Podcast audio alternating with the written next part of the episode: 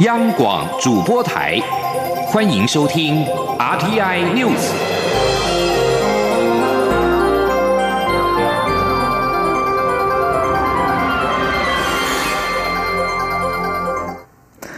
各位好，我是张淑华，欢迎收听这节央广主播台提供给您的 RTI News。民进党总统初选民调今天中午揭晓，争取连任的蔡英文总统以百分之三十五点六七击败行政院前院长赖清德的百分之二十七点四八，蔡英文将获得民进党提名竞选连任。纷扰将近三个月的蔡赖之争正式落幕。在民调出炉之后，民进党主席卓荣泰随即宣布启动整合与选战模式两大任务，强调民进党已经为台湾找出最强的总统候选人，全党将全力以赴朝团结胜选、壮大台湾的目标迈进。蔡英文总统今天在初选胜出之后表示，此刻开始最重要的责任就是团结所有可以团结的力量，赢得二零二零年大选。至于是否还会蔡赖配，总统表示一加一大于二的原则不变，他们会坐下来一起讨论，为民进党的胜选找出最佳方案。记者欧阳梦平报道。蔡英文总统赢得民进党初选，他在对香港议题发表谈话时，被问到对于此事的看法。总统表示，经过初选程序后，现在尘埃落定，此刻开始，最重要的责任就是团结所有可以团结的力量，守护台湾的民主，巩固主权，并捍卫改革的成果。总统表示，初选是段自我淬炼的过程，竞争让他有了进步的机会。他要特别感谢行政院前院长赖清德及所有曾经对他提出批评与指教的人，让他可以看到自己的盲点及问题，也让整个团队更战战兢兢，努力做得更好。蔡总统并对赖清德展现的民主风度与过人毅力表示钦佩。他指出，两人已经通过电话，彼此都有共同。的信念就是一定要团结，让民进党在二零二零年胜选。至于是否还有可能蔡赖配，总统表示他的立场不变，之后会一起坐下来讨论出最佳方案。他说：“我我跟呃赖院长刚才已经通过电话了啊，那赖院长这段时间也很辛苦啊，也需要休息一下啊。但是我们一加一大于二的原则是不变的。”也没有说呃哪一个一比较大哦，那我们会呃坐下来一起讨论，为这个党的胜选讨论出一个最佳的方案。蔡总统也在脸书提出五个要作为未来的目标，包括要团结民进党，一个都不能少；要让民进党大于民进党，连结社会最大力量；要捍卫改革成果，确保经济繁荣，让人民有感；要守护主权，让世世代代的台湾人选择自己的未来；以及要结合国际社会坚持民主、自由、人权的朋友，让台湾成为世界的台湾。中央广播电台记者。者欧阳梦平在台北采访报道。赖清德今天在结果出炉之后，先感谢了一路走来支持他的民众，每一个鼓励的眼神都是他坚持到最后的动力。赖清德说：“台湾大敌当前，现在是团结守护台湾的时候，他将履行承诺，支持蔡英文总统竞选连任。”而在而在民进党总统初选民调结果今天公布，蔡英文总统在五份民调中的支持度都赢过了高雄市长韩国瑜。对此，韩国瑜表示，民进党动员绿军支持者这三天守在电话旁，所以他认为民调的准确度不高，参考就好。红海董事长郭台铭认为，蔡总统是半个经纪人，对上他并不占优势。而新北市前市长朱立伦则认为，蔡总统是国民党在二零二零年大选最难缠的对手。全党一定要团结作战。记者刘品希报道。民进党总统初选民调结果十三号中午出炉，由蔡英文总统胜出。民进党初选民调是以蔡总统、行政院前院长赖清德分别与高雄市长韩国瑜、台北市长柯文哲进行三方对比式民调。根据五家民调公司做出的结果，韩国瑜的支持度都输给蔡总统与赖清德，尤其又以落后蔡总统的幅度最大，差距百分之九到百分之十二不等。对此，韩国瑜受访时表示，民进党在过去三天进行民调，党中央拜托绿军支持者一定要守在电话旁，而蓝军支持者以及中间选民生活照旧，所以绿营参选人的支持度当然会提高，这很正常。他认为这份民调参考就好，对他而言准确度并不高，过一段时间再做民调，一切就恢复常态。他说：“这个数字呢？”应该只是对于民进党总统初选的时候有它的意义存在，对整个全台湾的民意来讲，我想只是大家看一看就好。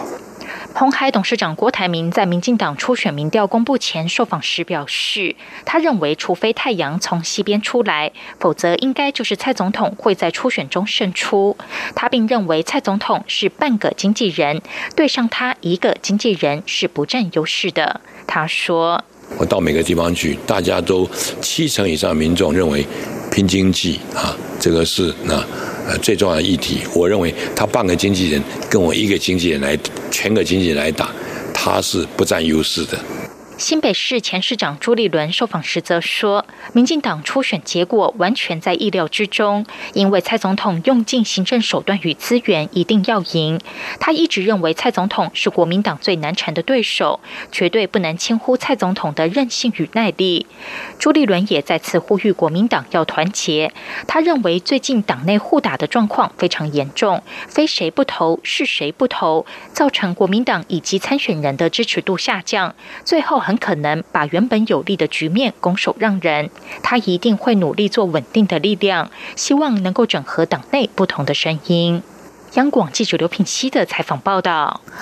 继续来关心的是，对于香港政府修订逃犯条例及香港民众反送中游行遭到香港警方动用武力驱离一事，蔡英文总统今天发表谈话，他希望港府认真看待抗争诉求，与人民对话沟通，不该仓促强行通过这个法案，也不希望看到港府以强制力量压制人民的言论自由。蔡总统并重申，台湾不会接受逃犯条例，不愿成为这个恶法的帮凶。记者欧阳梦平报道。香港民众反对港府修订逃犯条例，发动游行与抗争，遭到香港警方以武力驱离。蔡英文总统十三号下午在总统府对此发表谈话。总统表示，这场在香港发生的民主抗争事件引起全球高度关注，尤其是看到香港警方以催泪瓦斯、橡皮子弹对待民众，让人感到震惊与不忍。他强调，香港人民有权利追求自己的自由及民主，更有权利选择自己的生活方式及制度。台湾作为亚洲民主堡垒，会永远支持这样的普世价值。蔡总统指出，逃犯条例有侵害人权的疑虑，他希望港府认真看待这些抗争诉求，与人民对话沟通，不该仓促强行通过这个法案。总统说：“我们也希望这个香港的呃政府啊，必须要跟人民沟通，展现出一种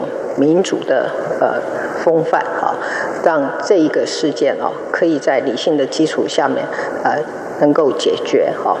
那我们也不希望看到啊，这个香港的政府啊对人民啊进行用强制的力量哈来呃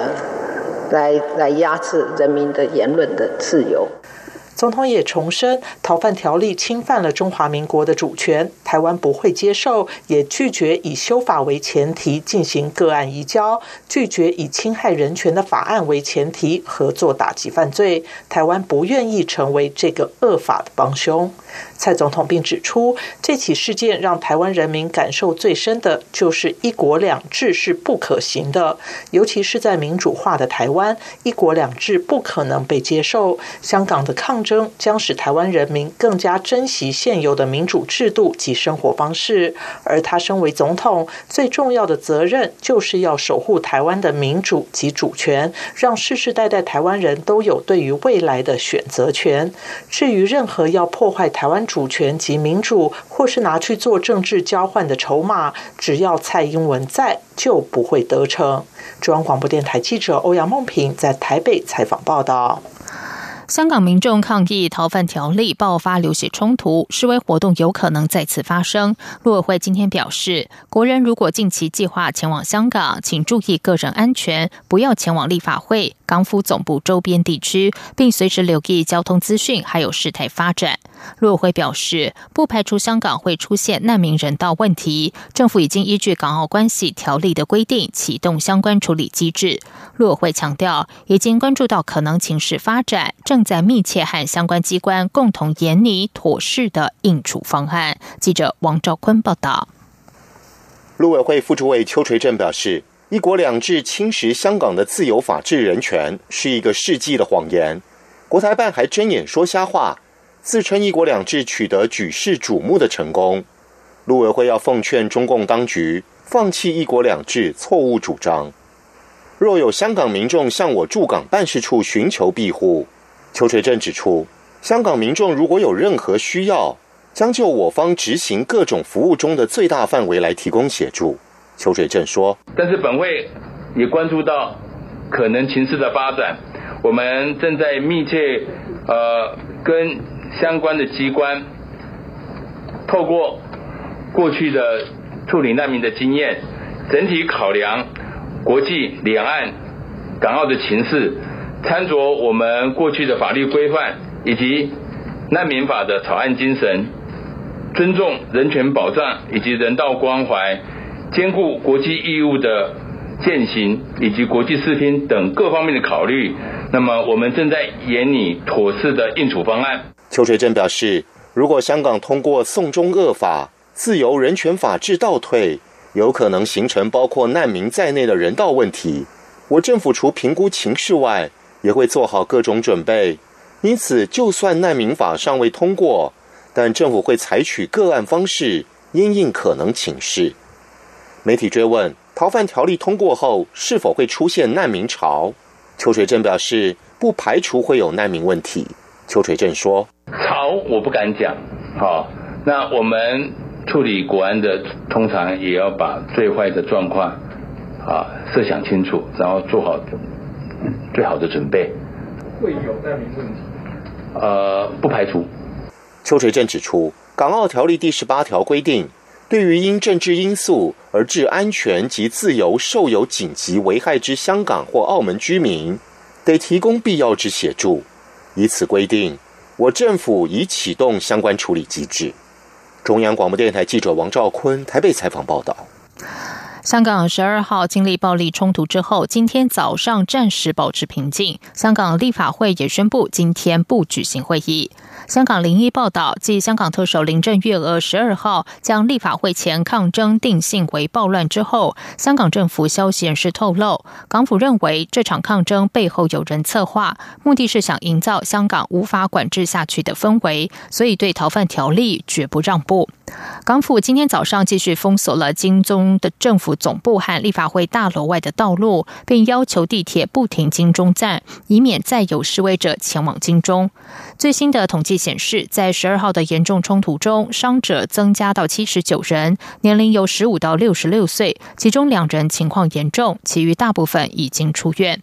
而根据香港学院专讯的报道，有两名参与反送中的示威学生在冲突中受伤，前往伊利博。伊丽莎伯医院寻求治疗，但是两名学生向医护人员透露，曾经前往占领区。没过多久，警方到场以暴动罪拘捕了两名学生。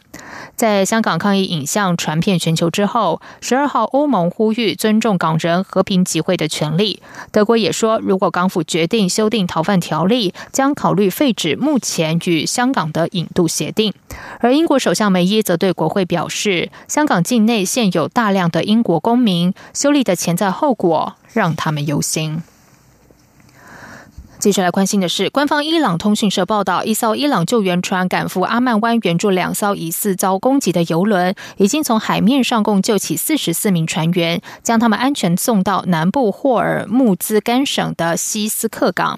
中油石化业务部门高层告诉路透社，这艘游轮是于台湾时间今天中午左右，在伊朗外海的阿曼湾疑似遭到一枚鱼雷的攻击，而这名高层表示，所有船员都已经获救。中油今天帮。当晚发布新闻稿指出，目前船况不明，受创的情况和货有损失程度也尚待厘清。中油强调，目前油品安全库存无虞，不会影响国内的汽柴、航燃等油品供应，还有石化产品的供应。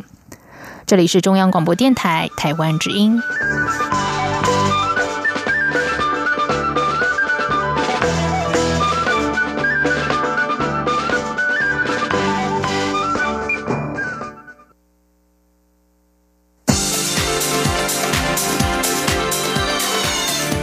是中央广播电台台湾之音，欢迎继续收听新闻。时间是十九点十五分，欢迎继续收听新闻。经济部今天邀台北市电脑工会理事长童子贤以及广达电脑董事长林百里等电子业大咖商讨美中贸易战的阴影之道。双方的共识为高阶与高附加价值产线回流台湾，低阶产线则移往新南向国家。部长沈荣金指出，将请台北市电脑工会调查厂商产线移往东南亚的需求，例如电力、土地等等，甚至可能会自己把电带过去。记者谢嘉欣报道。美中贸易战波澜不断，经济部十三号与台北市电脑工会商讨如何应应，包括台北市电脑工会理事长童子贤、广达电脑董事长林百里皆与会。经济部长沈荣金会后受访指出，主要是了解厂商对于贸易战影响的看法，需要政府如何协助，而双方也有共识，让高阶高附加价值产线回流台湾，至于低阶，则有次序的移至新南向国家。沈荣金表示，已请台北市电脑工会调查会员以往新南向国家的需求，包括国别、电力需求及所需土地，希望一个月内能够调查完毕。其中电力方面，甚至不排除由台湾带过去。他说：“先要有面积多大。”啊，然后电，说不定电呢，我们如果要靠他们的话，说不定我们自己，我们的台塑重工也在菲律宾都有盖电厂，说不定我们自己把电都自己带去也比较好。哦，这个部分甚至于他们也都有谈到这样。童子贤会后受访也提到，新南向的语言、法律及文化迥异，希望政府能多给予协助，尤其是对中小企业，因为大企业人力较为足够，但中小企业有时会有求助无门的问题。沈荣金则说，会请投资业务处、贸易局经济组处理，例如与当地国际大型会计师事务所合作计划，提供台商相关的咨询服务，让台商感到窝心。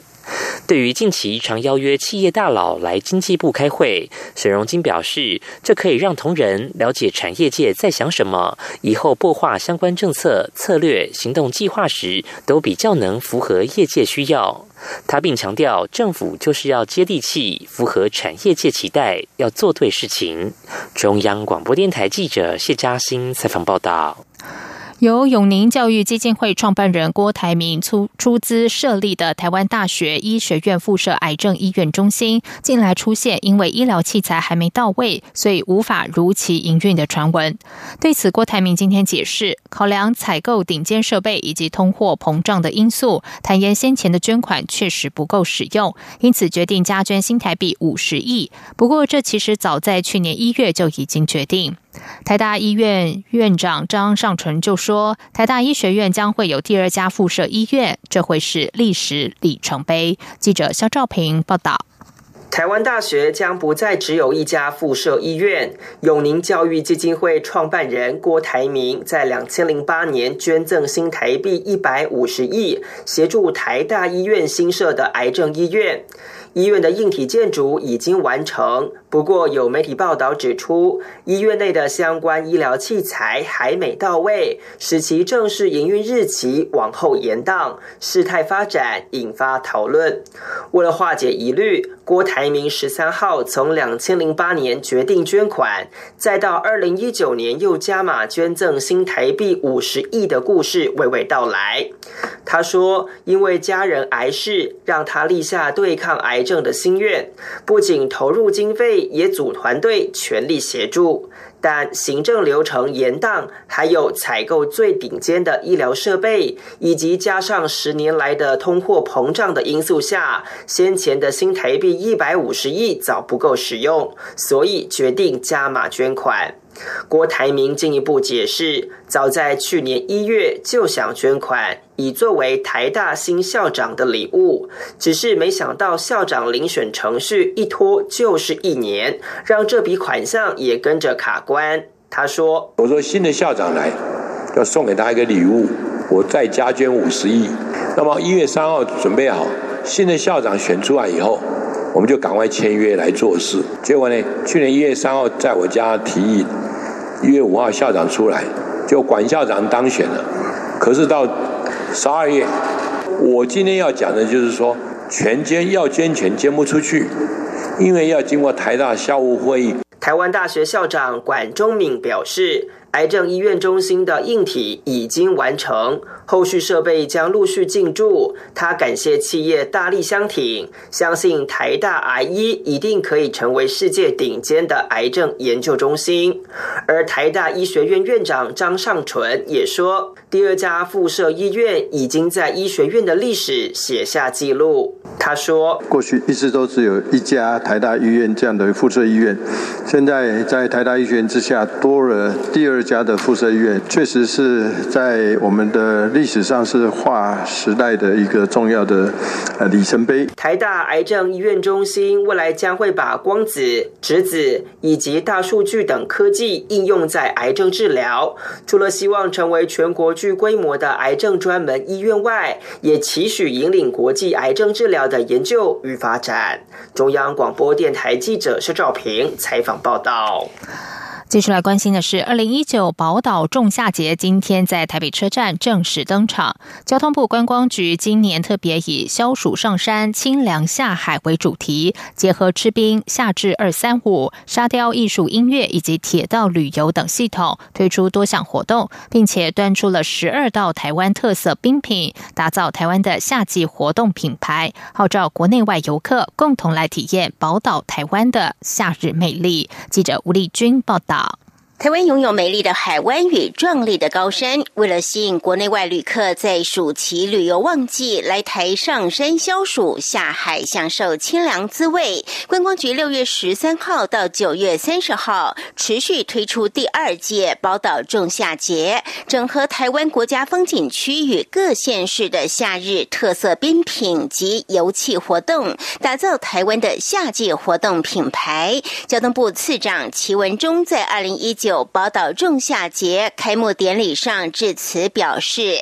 今年除了有仲夏大使黄晓梅创作的宝岛仲夏主题曲《爱死爱死你》，还号召全台知名冰品店家一同响应，登出十二大冰品一百家名店，就是要让旅客一边吃冰一边体验美丽的宝岛台湾。齐文忠说：“那今年的宝岛仲夏节，特别是把全台最夯的夏季物产文化跟活动，还有相关的知名企业共同来推出仲夏节专属的联名产品。除了有二十多项特色活动之外，也结合了在地的农产品，尤其是我们包装的十二项特色冰品来代表旅游地点。那也结合各个地点的冰品名店，提供国内外旅客来尝最有台湾味道的道地冰品。那也透过夏季的活动跟冰品，用轻松的方式重新来认识台湾这个。美丽的宝岛。观光局表示，十二大冰品包括基隆北海岸石花洞、新竹关西仙草冰、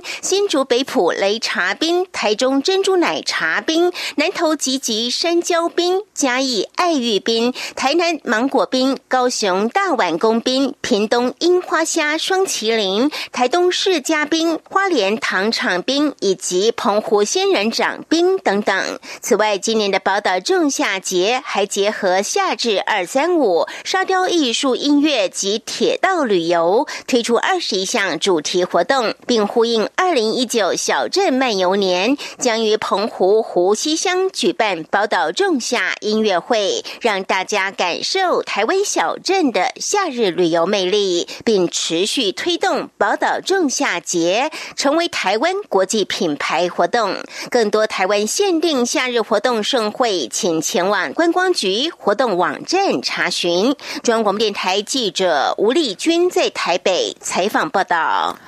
在外电消息方面，十名角逐接替梅伊成为英国首相的候选人，今天将面临首轮投票，至少一人将被淘汰出局。法新社报道，执政的保守党国会议员今天将进行党魁选举首轮秘密投票，开始删减候选人数。三百一十三名保守党议员都有投票资格，任何未获得十六人支持的候选人都将被淘汰出局。如果所有候选人都跨过门槛，则由得票最少的人失去继续角逐的资格。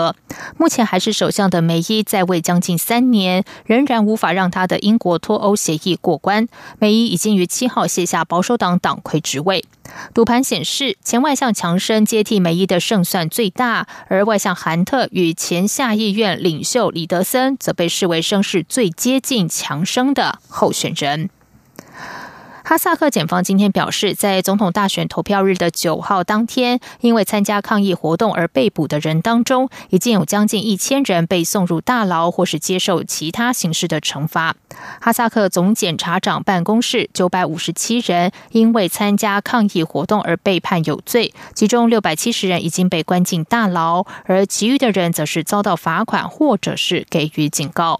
哈萨克九号举行总统大选，执政超过三十年的前总统努尔苏丹纳扎尔巴耶夫钦点的接班人代理总统托卡耶夫囊括了超过七成的选票，轻松击败主要对手反对派的候选人科沙诺维，顺利的当选。接下来就进行今天的前进新南向，前进新南向。